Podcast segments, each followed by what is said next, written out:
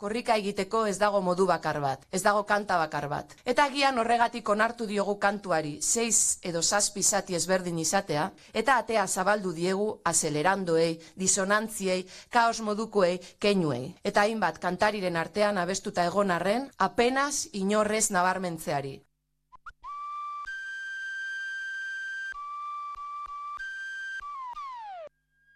Cultura.eus con Galder Pérez.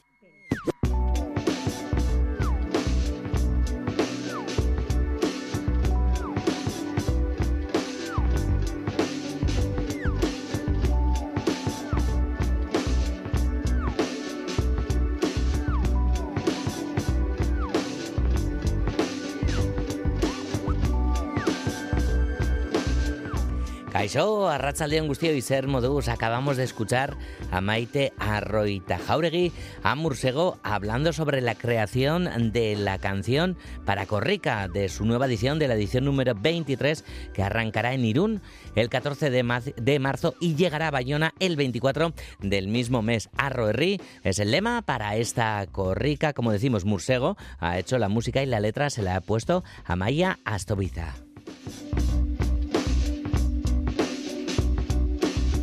Aquí arranca la sobremesa cultural en Radio Euskadi con Maitane Bujedo y Alberto Zubeldia en la dirección técnica y Esther Murelaga en la producción de redacción. No hay puntada sin hilo. Bueno, esto podríamos decirlo habitualmente, pero es también el nombre de la propuesta del artista alemán Heinrich Sachs en San Telmo, museo adentro del proyecto Museo Bicoicha. Esta tarde su creador hablará con el público en Donostia, pero antes se pasará por aquí, por los micrófonos de cultura.eus. Esta mañana también se ha presentado la final del campeonato de Bercholaris de Vizcaya. Se jugará el sábado con más mujeres que nunca sobre el escenario por esa chapela. Vamos a conocer una gran actriz navarra del pasado siglo, María del Puy Alonso, y diferentes propuestas musicales. Y vamos a terminar este martes con libros, los que trae Patricia Millán, y también con las presentaciones de Zunon, anda la extensión de esas presentaciones de Durango Coazoca en más de 88 librerías. Y esta es la canción de Corrica, Arroherri Arratsaldeon.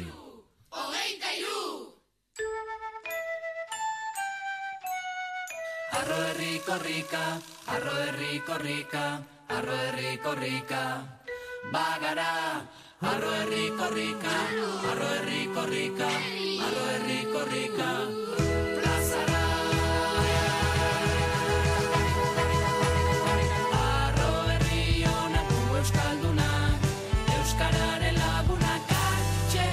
erdi, erdi arrosarean eta kalean, bihotza pipilean, tik, tak, tik, tok, tik, tak, tik,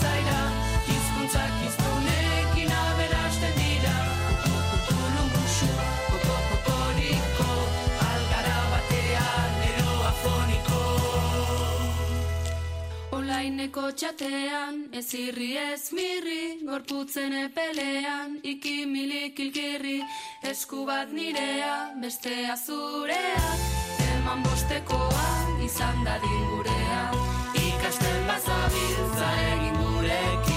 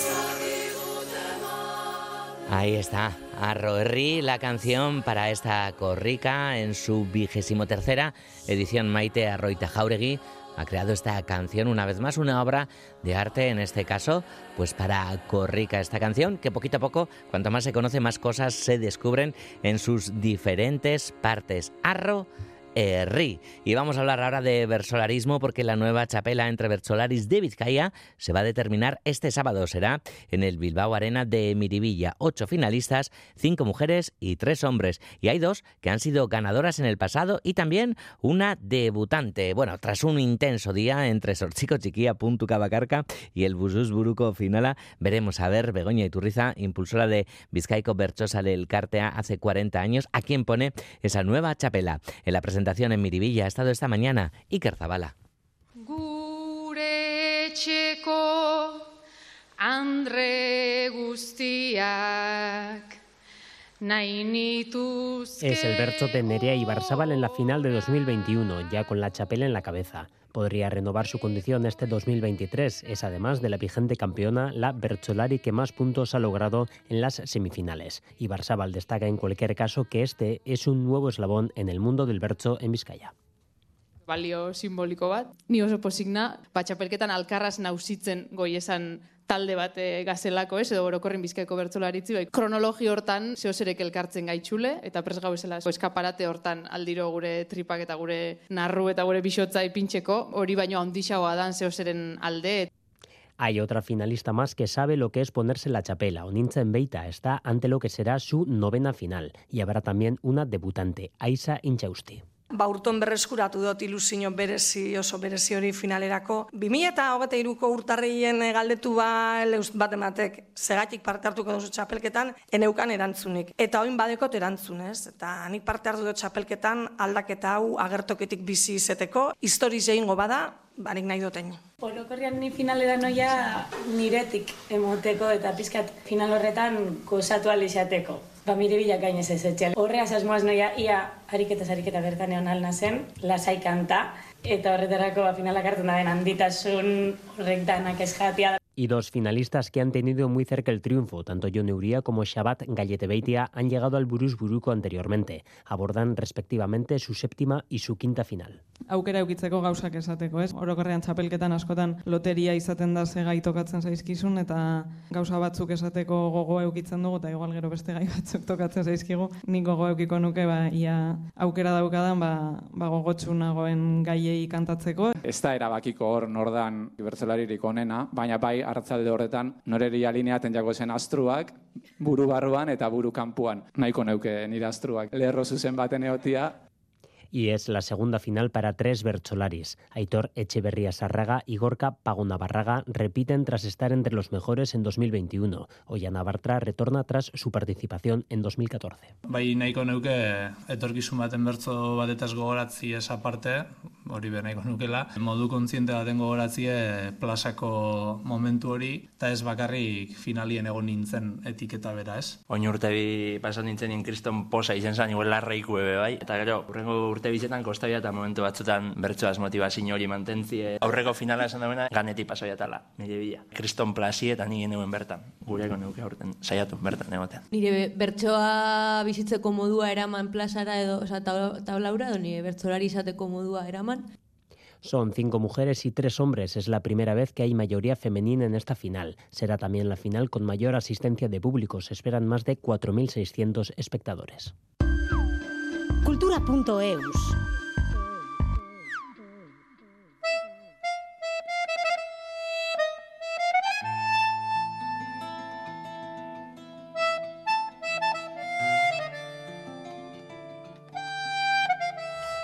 Las 3 y 15 minutos de la tarde a continuación vamos a tejer un nudo que abarca varios siglos mediante el arte, en concreto mediante una pieza artística tan atípica como enorme, la lona confeccionada por el artista alemán Heinrich Sack para el Museo San Telmo. Es una réplica de una de las velas del navío San Ignacio de Loyola surcó el Atlántico en el siglo XVIII.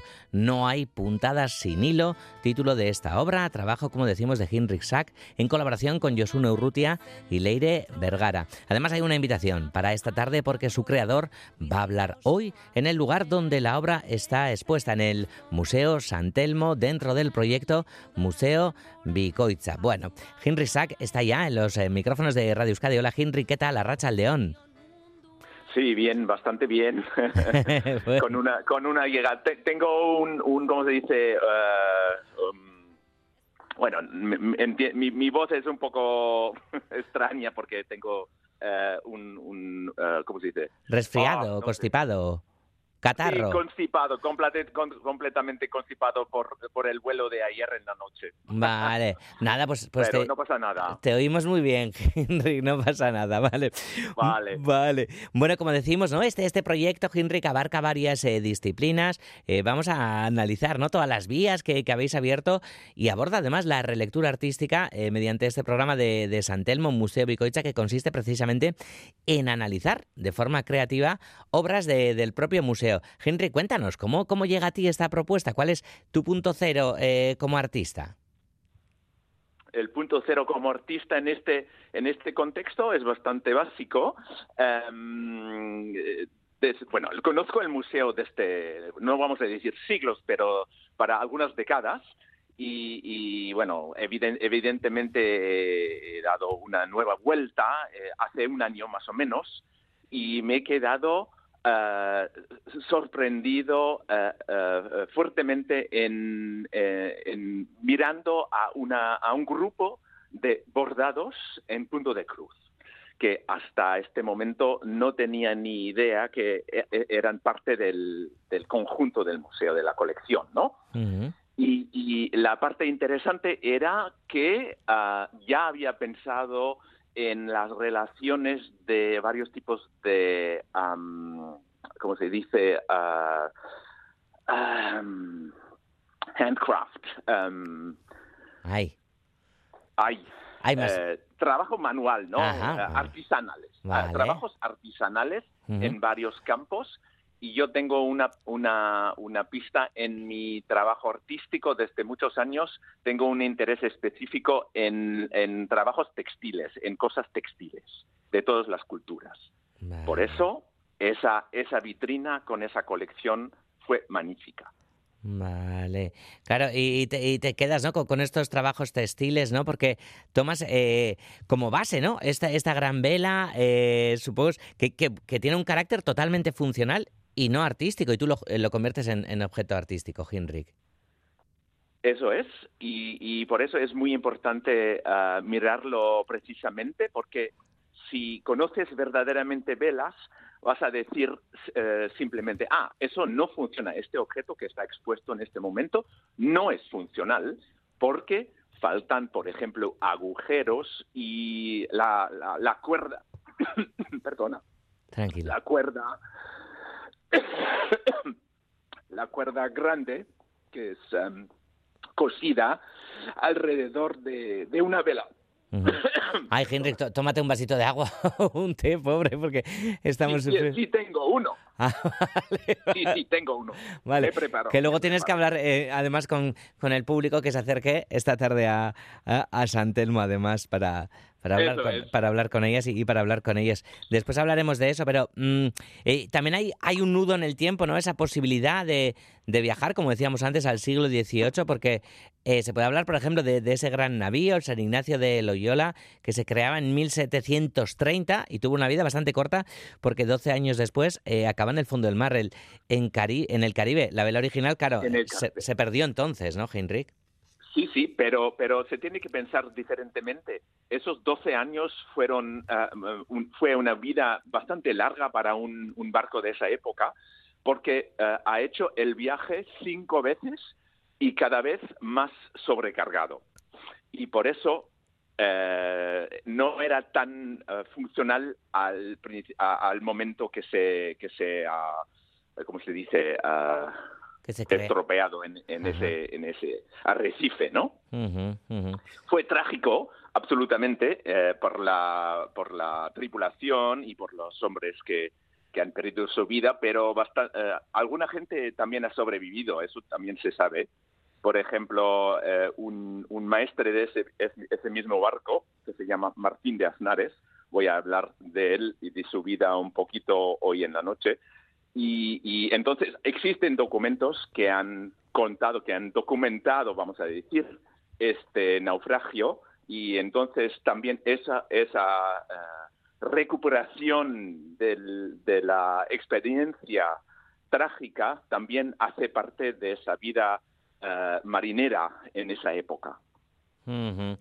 Eh, hay, muchas vertientes dentro de, de tu propuesta artística en, en San Telmo, ¿verdad? Estamos conociendo algunas de ellas, pero también eh, habéis abordado, ¿no? Cómo fueron creadas estas grandes velas, Henrik, empleando el lino natural, ¿no? De hecho, eh, se ha ubicado en el museo es. al, al lado de, de las telas bordadas por, por mujeres del siglo XVIII y, y XIX. ¿Cómo ha sido la, la creación de, de esta lona? La creación, eh, la recreación, vamos a decir. Sí. Eh, bueno, la, la base fue elegir un material eh, producido hoy en día que es lo más parecido, lo más cerca al material histórico, el lino, que fue producido a la época en la región, ¿no?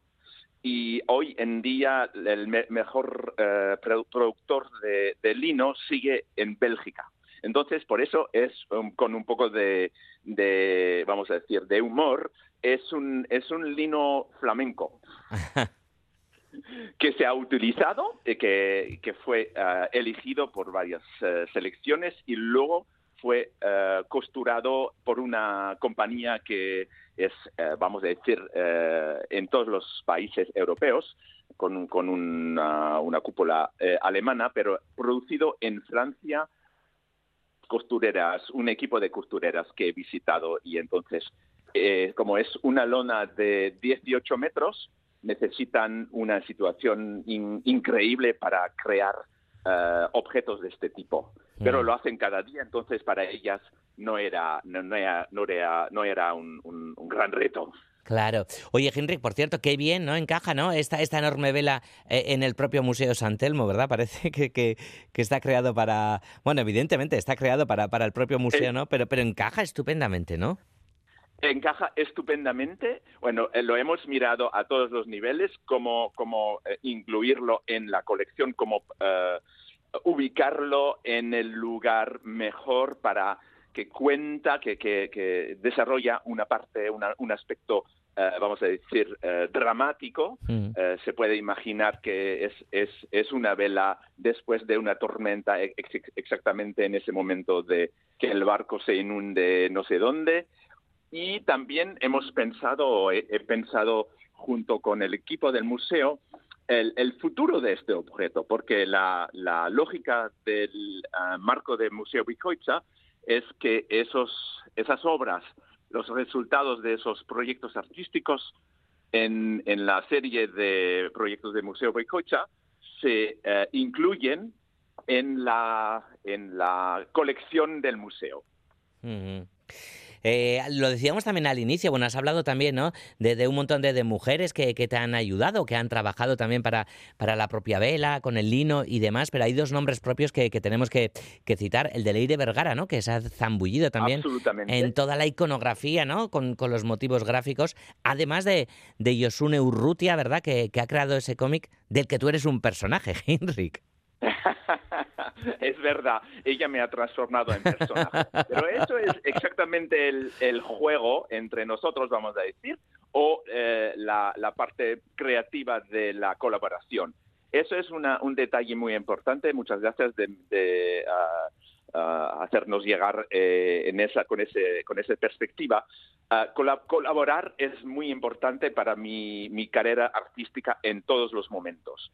Y hoy en día, eh, para cada proyecto, busco la gente que es la eh, mejor, la más interesante para colaborar, para desarrollar el máximo del contenido del proyecto y de la forma del proyecto.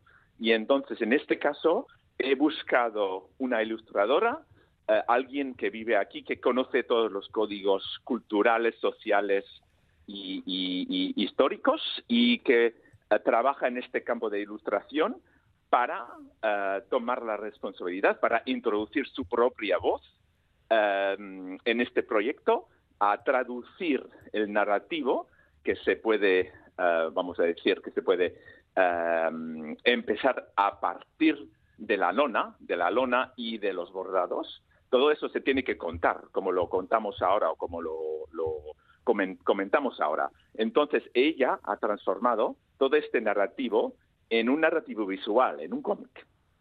Entonces, es una parte muy importante del proyecto, porque lo puedes tomar en tus manos y luego despliegas y vas a descubrir una historia, una historieta que no es tan, vamos a decir, lógica como un cómic con, eh, ¿cómo se llama eso en, en castellano otra vez?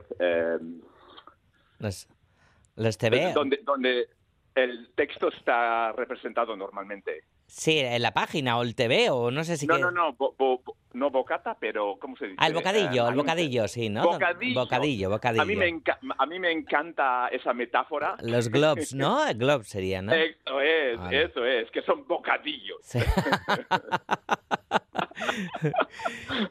es, el, es el contrario del, del movimiento. No, no sale algo de la boca, pero entra algo en la boca, en un bocadillo, con un bocadillo. Desde luego a quien se le ocurrió sí que tuvo una magnífica idea, desde luego. Henrik, yo creo que, que para una obra como esta, ¿no? El, el Museo San Telmo, eh, ese, ese sitio perfecto. Bueno, lo decíamos al inicio, ¿no? Eh, tú eres alemán de, de nacimiento, resides actualmente en Suiza, eh, has expuesto obras eh, como artista en, en museos de, de todo el mundo, eh, yo qué sé, en el Museo Ludwig, en el Bellas Artes de Taipei y demás, pero San Telmo y Donostia son muy especiales para ti, Henrik. Absolutamente, porque eso es muy vinculado con mi infancia. He vivido muchos años de mi infancia en esta, esta ciudad eh, bon- em, be- bellísima y, y- y también yo pienso que con tu pregunta, ¿qué fue el punto cero para pensar el proyecto?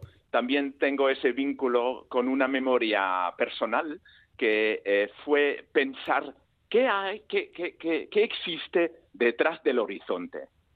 ¿no? Si se, si se mira el horizonte del Atlántico, desde, la, desde el Paseo Nuevo, a la época fue eh, no la escultura de Oteiza, pero una escultura, un, el personaje de, de um, del Cano, ¿no?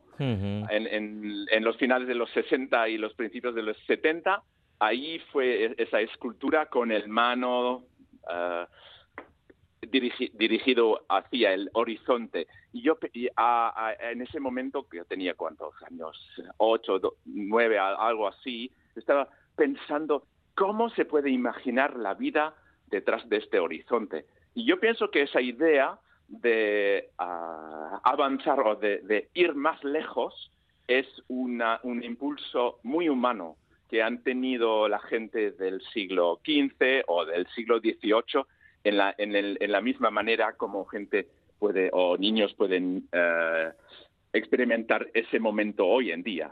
Mm. ¿Cuánto de tiempo hay, no? Eh, en todo, ¿no? En la vida, en el arte y en tu obra, Henrik, porque tú estás eh, hablando ahora de reflexiones, ¿no? Que, que, tenías de joven, de adolescente o, o, de niño, y fíjate, ¿no? También el punto de partida de la obra nos lleva al siglo XVIII. Eso es, y, eso también es, es, es, muy interesante que el arte eh, me ayuda o me, me, me um, eh, is allowing me, ¿cómo se dice? Um, me, uf, no sé, el, el arte me, me, ayuda a desarrollar uh, perspectivas muy largas. Henry, ¿cómo va a ser ese encuentro de, de, esta tarde, ese encuentro con el público, ¿no? El público visitará sí. la exposición contigo. Bueno, ¿cómo, ¿cómo afrontas? Antes nos has dado alguna, alguna pista, algún dato de, de alguna de las personas de las que quieres hablar hoy.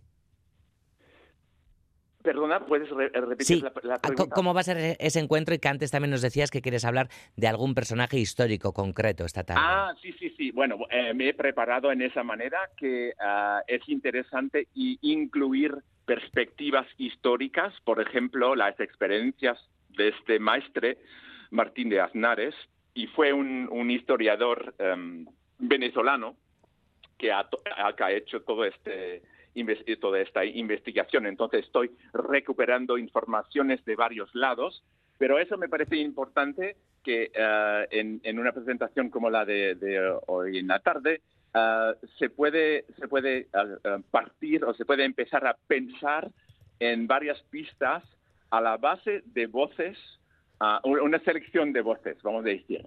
Varias personas que hablan y en, en, ese mismo sentido también entiendo que, o eh, pienso que la obra se, se, se, hace más grande o se hace más larga, tiene una vida, una vida, una segunda vida mm. en ese lugar que, que, es la conversación, ¿no? En, en, en, ese sentido, la obra que está compuesta de el objeto textil, el cómic y el ensayo uh, de, de, investigación, que es muy importante también, eh, permite a, a, hablar de la historia, a repensar algunos aspectos y eh, específicamente eh, reflexionar sobre el, la, las relaciones de gente de esta región con el proyecto colonial. Hmm. Pues el encuentro será hoy a las 7 de la tarde, como decimos, en el Museo San Telmo, con ese proyecto Museo Bicoicha. No hay puntadas sin hilo y las referencias ¿no? a la participación también de, de la región en la explotación colonial. Y, y cómo se lee todo esto, eh, pues todavía hoy con Henrik Sachs, como decimos, en el Museo San Telmo de Donostia. Pero eh, quienes no pueden ir hoy, la exposición todavía estará a tiempo, ¿verdad? En el Museo, Henrik. Absolutamente, hasta el uh, finales de octubre del año siguiente. Fíjate, pues tiempo tenemos para, para conocerla y seguro que vuelves también por aquí con, con nuevas visitas o, o nuevas conferencias eso es. también. Eso es, absolutamente, eso es el plano. Henrik Sachs, te agradecemos mucho que hayas estado esta tarde en Cultura.eus de Radio Euskadi. Pues muchas gracias y buenas tardes. Buenas tardes, agur. Agur. Existe una estación en Pino del Piguené donde se esquía mucho y se espera poco. Y descanso con Baldea. Sí, puedes esquiar al sol todo el día. Y sobre la nieve toda la temporada gracias a la garantía de nieve. Bienvenida a Peygagot, la estación de nueva generación de los Pirineos franceses. Perfecto. Esquía con la tarjeta No Susi Piguené en Peygagot a partir de 32,60 euros la jornada. Hoy en ETV2 en la noche de... Acaba de chocar un barco muy grande contra las rocas de Pejar. Podemos ir.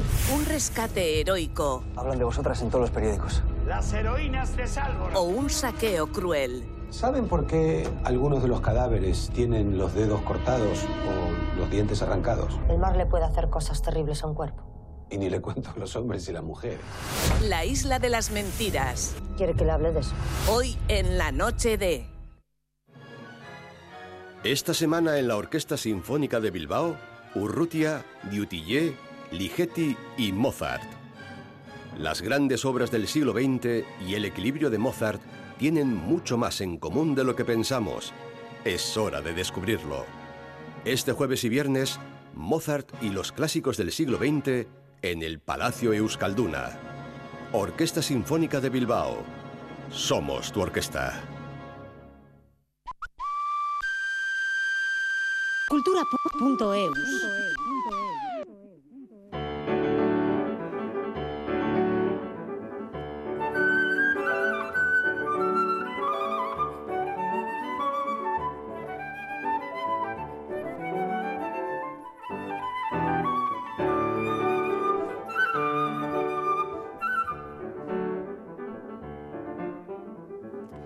Escuchamos a Elizabeth Frank interpretando Chanson Gitan de Manuel Infante y es que la flautista catalana abrirá hoy con esta misma pieza el programa de los martes musicales en Gasteiz, recital en el que le va a acompañar el pianista Enrique Bagaría.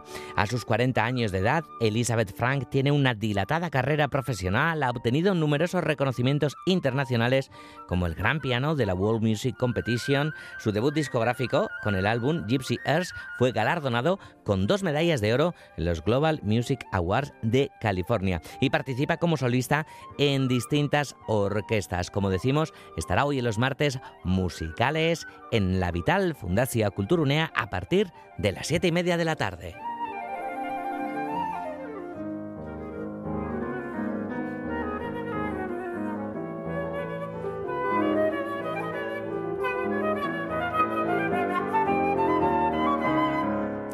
Y ahora vamos con, una actriz que, quizá pues, eh, resulte muy conocida, sobre todo si se cierran los ojos y se escucha su voz. Eh, puede recordarnos a Marilyn Monroe, a Liza Minnelli, a Jane Fonda o Elizabeth Taylor. Algunas de ellas o a todas a la vez, y es que la pamplonesa María del Puy Alonso fue la actriz que dobló a todas las grandes estrellas del cine y televisión desde los años 50 hasta los 80 del pasado siglo. Fue una de las grandes voces del cine de la época, aunque también fue conocida como actriz de cine y teatro, además de presentadora de televisión. Ahora la Filmoteca de Navarra le dedica una biografía en la que se recoge toda su trayectoria. Nos lo cuenta Itziar Lumbreras. ¡Eh! ¿Tiene usted aire acondicionado? ¿Cómo funciona esto? Póngalo. Sí, lo tengo en todas las habitaciones. ¡Uh! Esto es delicioso. Yo no estoy hecha para el calor. Este es mi primer verano en Nueva York y estoy a punto de morirme. La tentación vive arriba es una de las películas más conocidas de Marilyn Monroe. La voz en español de la famosa actriz también les puede recordar a Elizabeth Taylor, a Shirley MacLaine o a Catherine Hepburn. Y es que durante años a todas las doblaba la misma actriz, María del Puy, conocida así por su nombre de pila. Nacida en Pamplona en 1937, a los pocos años se instaló en Madrid donde comenzó su carrera como actriz. Francisco Benavente es el autor de su biografía.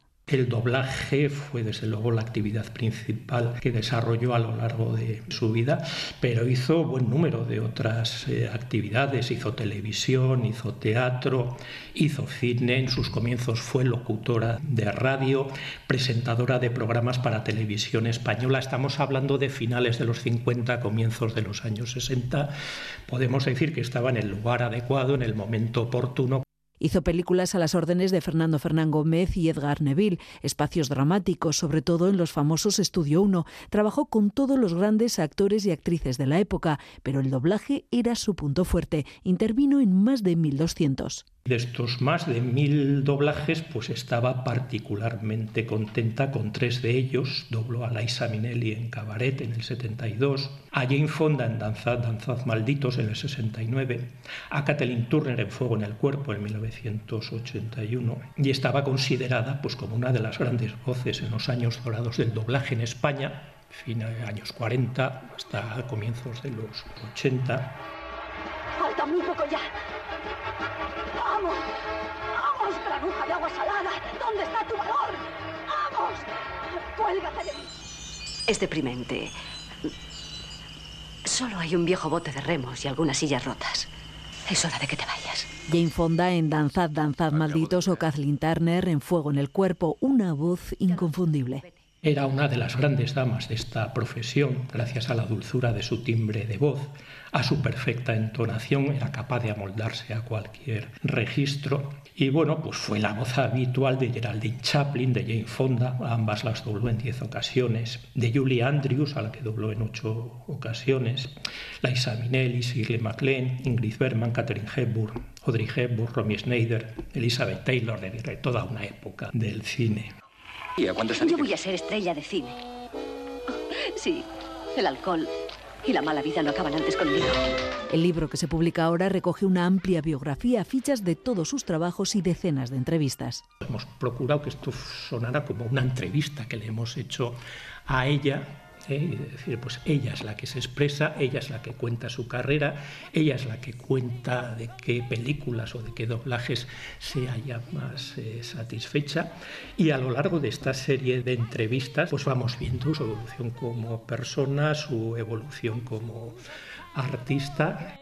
María del Puy es el octavo volumen de la colección Libros de Cine que la Filmoteca de Navarra dedica a profesionales navarros relacionados con el mundo del cine, que han tenido una destacada trayectoria, pero que no contaban hasta ahora con una biografía sobre su vida y obra. Come taste the wine, come hear the band, come blow your horn, start celebrating. Right this way, your table's waiting. What good's permitting some prophet of doom to wipe every smile away? Life is a cabaret, old chum, so come to the cabaret. I used to have this girlfriend known as Elsie, with whom I shared four sordid rooms in Chelsea. She wasn't what you'd call a blushing flower. As a matter of fact, she rented by the hour. The day she died, the neighbors came to snicker. La Filmoteca de Navarra que publica la biografía de la actriz pamplonesa María del Puy Alonso. Interesantísima, desde luego. Recibimos varios WhatsApps en el WhatsApp de Radio Euskadi en el 688-840-840 y nos hablan precisamente de este nombre, de María del Puy, que nos dicen que es nombre típico de Lizarra, debido, claro, a la patrona de la ciudad.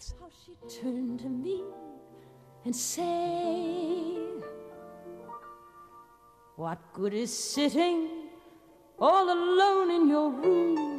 es que ahora que va con el subidón, no, sé qué cortarle. Bueno, pues eh, vamos a seguir con música, música, bueno, cabaretera. Pues un poquito también, alguna de, ella, ¿por qué no? Porque esta mañana se ha presentado la sexta edición del ciclo de conciertos Gurea Ochak que organiza Donostia Cultura con motivo del Día Internacional de la Mujer. Sí, queda mucho, pero es que las entradas se ponen a la venta mañana y hoy se ha presentado eh, ese ciclo de conciertos con Idoya, Neomac, Merina Gris, Laura Sam y Keralt Laoz para ofrecerse en dos conciertos entre el 1 y el 7 de marzo en el Victoria Eugenia Donostiarra y además en el Teatro Principal. Como decimos, mañana a partir de las once y media se ponen a la venta las entradas. Nos habla de Gurea Ochak, Ainhoa Aguirre. El ciclo comenzará el día 1 de marzo con el concierto de Idoya Surmendi en el Teatro Victoria Eugenia, donde estrenará su nuevo disco de Andar y Desandar, y el día 2 actuarán en ese mismo teatro las chicas de Neomac, Alaitz Escudero. Ahora estamos haciendo un parón para intentar trabajar con, con cosas nuevas y ideas nuevas, pero sí que queremos hacer fin de gira especial solamente en salas que son especiales para nosotras, en, teatros en, todo el País Vasco y, será la última oportunidad de, de conocer este disco. El trío Donostierra Merina Gris tocará el día 3 de marzo en el Teatro Principal. Esther Fernandino, técnica del área de música de Donostia Cultura. Sara, Julen y Pascal, cada uno de ellos con experiencia previa en la industria musical, juntan sus fuerzas en el 2020 para crear Merina Gris, un concierto con una puesta en escena muy cuidada, un pop duro y contundente que cerrará su gira para eh, meterse a trabajar en, el segundo, en su segundo trabajo. El 6 de marzo, jueves, Laura Sam, según algunas revistas, nueva referente del Spoken Word en España, y Juan Escribano, antiguo componente de We Are Standard, nos presentarán un proyecto muy especial, una impactante muestra de poesía y rap envuelta en sonidos electrónicos. Y para cerrar el ciclo Ngurea Ochak, protagonizado por Mujeres Músicas, el día 7 de marzo actuará en el Teatro Victoria Eugenia la artista catalana Keralt Laoz, que presentará ante el público de Tierra su disco Todo se puso azul.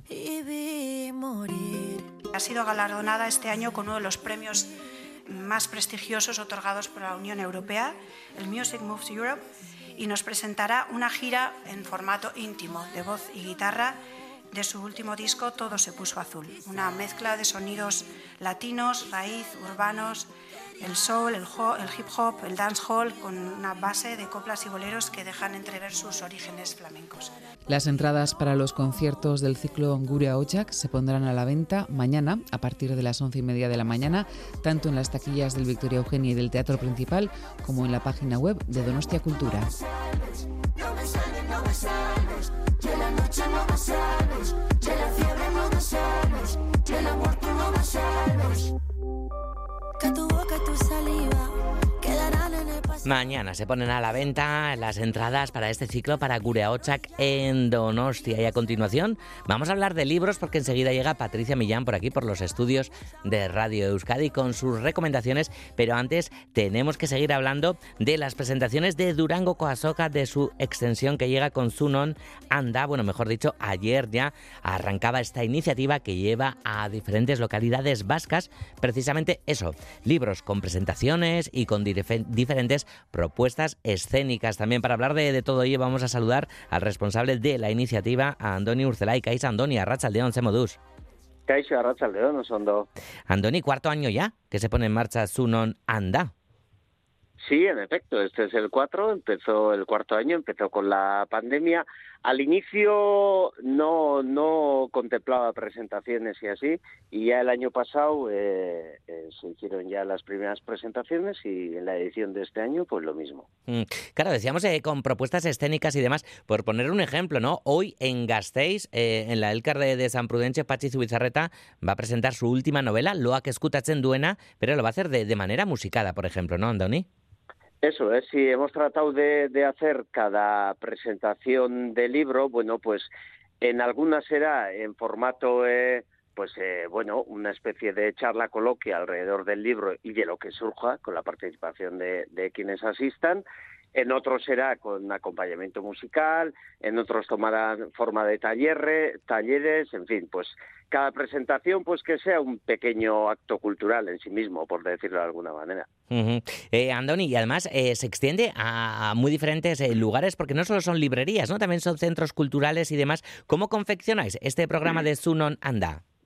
No, bueno, el, el objetivo principal son las librerías. O sea, al fin y al cabo, Sunon Anda creció para eh, primero, eh, bueno, ayudar a las librerías una vez que terminara la Durango Coasoca y entonces aprovechando la, ola que se crea alrededor de Durango Coasoca, pues bueno, las librerías son las que sujetan toda la producción cultural durante el año, entonces para, darles un impulso a las librerías y a los autores, por supuesto, acercar a los autores y a los lectores.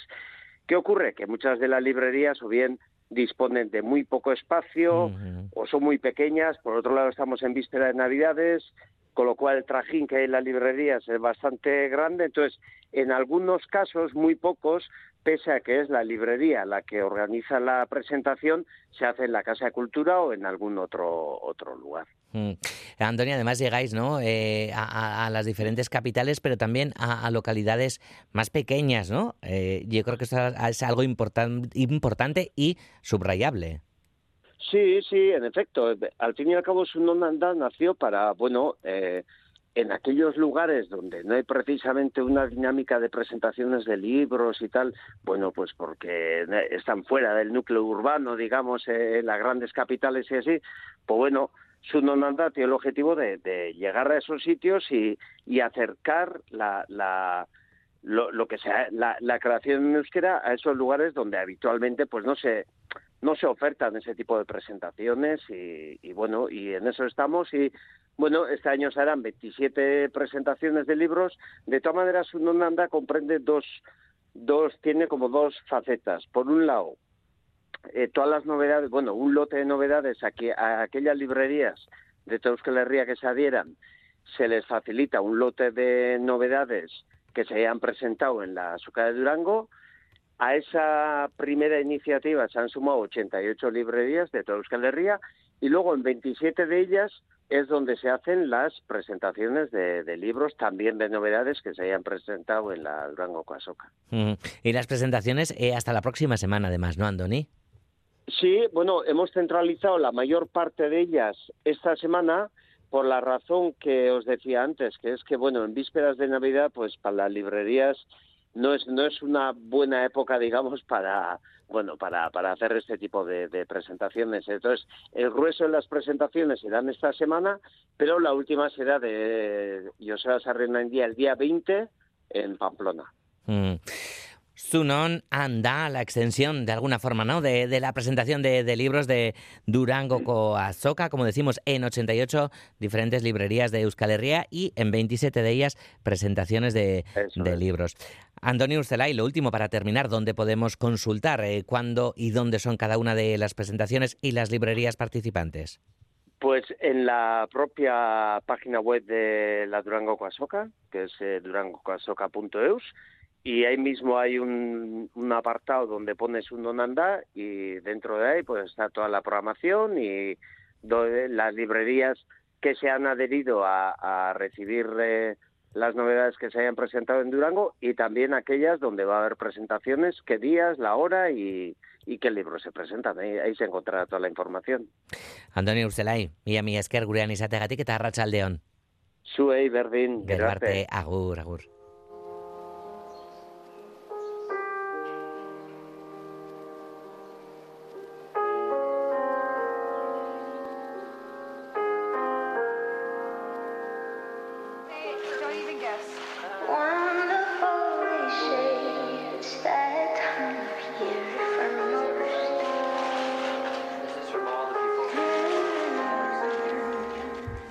Pues seguimos con libros, en este caso los que trae Patricia Millán. Patricia Millán, ¿qué tal estás? Arracha al León. Arracha al León, pues habrá que decir que bien. Habrá como, que...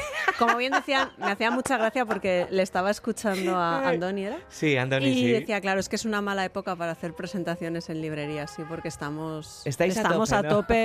Entonces, compaginar la actividad cultural con, con la Mm. venta estos días es muy complicado, es muy difícil. ¿Qué tal Sí, llevas sí. el espíritu navideño, Yo, compañera? yo estoy deseando que sea 8 de enero. Patricia, pero no digas eso. Fíjate, esta mañana en la redacción y tal, yo decía, va.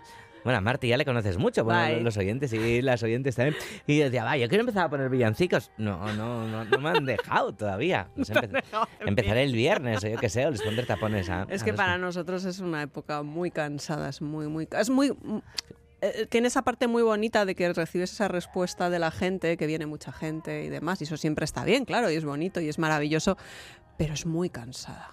Y- Pues pero sí. bueno, Pues traes propuestas así como para chulas, ¿no? Para, yo Sí. sé, para, para pedir de regalo, por ejemplo, ¿no? Que Sí, Siempre decimos para, para regalar, ¿no? Pues vamos a pedir, y ¿no? para regalarnos. Ah, o para regalarnos, Yo vale. creo que primero hay que mimarse uno Pues mismo va, y luego los demás. Totalmente de acuerdo, pues vamos a pedirnos, ¿no? Eso Venga, va. es.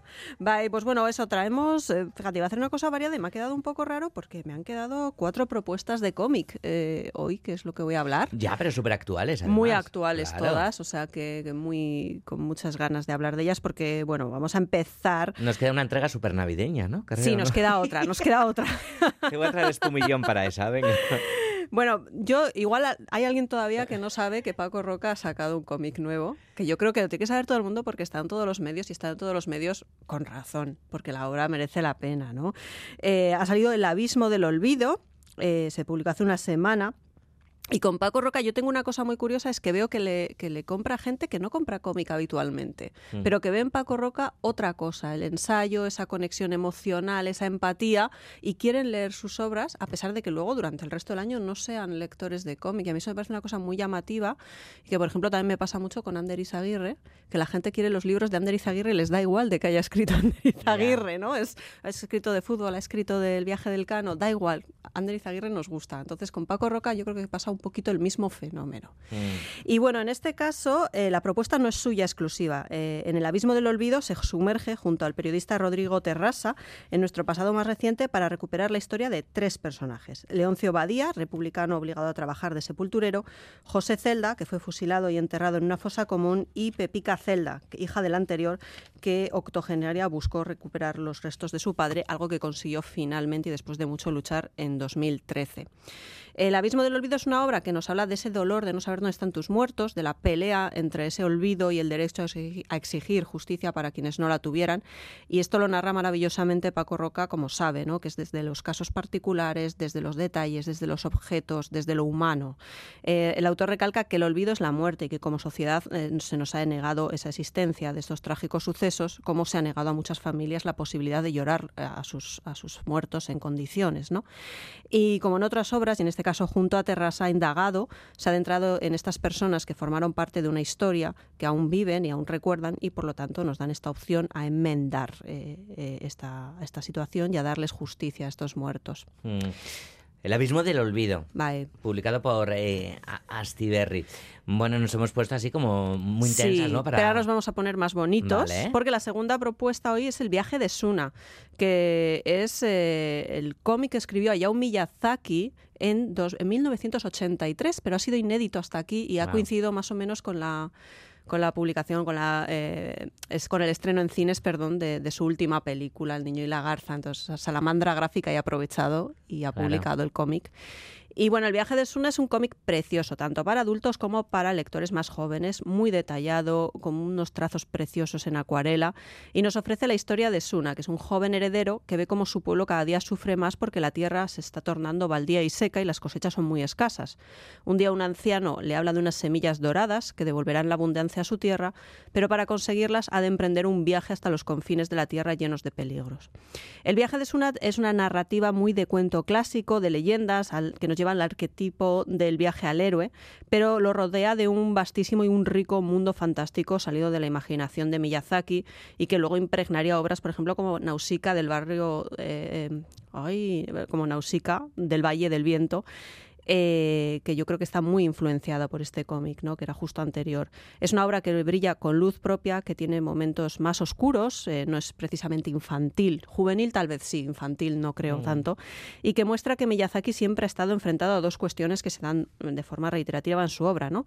El precario equilibrio entre el hombre y la naturaleza y ese viaje de maduración de un joven héroe obligado a tomar decisiones que no siempre le llevan por el camino más fácil, pero sí por el más noble.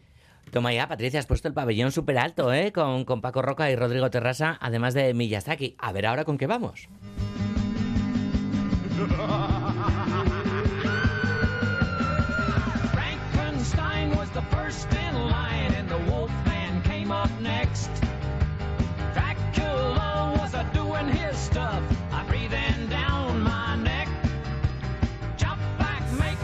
El chico y la garza nos ha llevado con Miyazaki al cine. Enseguida también nos vamos a meter de nuevo en el cine, ¿no, Sí, Patricia? pero antes, eh, bueno, ahora vamos a hablar de dos propuestas para los más jóvenes, Venga. para los más peques. Y vamos a empezar con, bueno, hace dos semanas hablábamos, ¿no? Que acaba de fallecer Miguel López, el hematocrítico, y justo su fallecimiento coincidió con la publicación de Legendario, que es un tomo que recopila los cuatro volúmenes publicados de Leyendas del Recreo, con guion del propio Miguel e ilustraciones de Albert Montes. Leyendas del Recreo son unos cómics muy atractivos, muy divertidos, yo diría que a partir de unos 6, 7 años igual aproximadamente, que a los mayores nos conectará un poco emocionalmente con las historietas que leíamos de pequeños, pero que a los más pequeños les va a resultar de rabiosa actualidad, ¿no? Con, con la naturalidad que caracterizaba las obras infantiles de, de Matocrítico, pues planteará diversos dilemas, cuestiones de fondo que les ayudarán a reflexionar, pero, y esto es muy importante, sin darse cuenta, porque lo único que van a ver a primera vista es a un grupo de niños que asumen roles, que son los roles que ellos ven en sus patios de recreo, en sus ratos de recreo, pues como los veíamos nosotros y como los veían nuestros padres antes. Eh, vamos a encontrarnos, por ejemplo, pues a niños con superpoderes muy raros que acabarán aliándose para ayudar al, más marginado o al más diferente, o también vamos a encontrarnos con la obsesión de un niño por romper récord tras récord sin darse cuenta de que se está perdiendo la vida, ¿no? Con una obsesión que casi casi es malsana.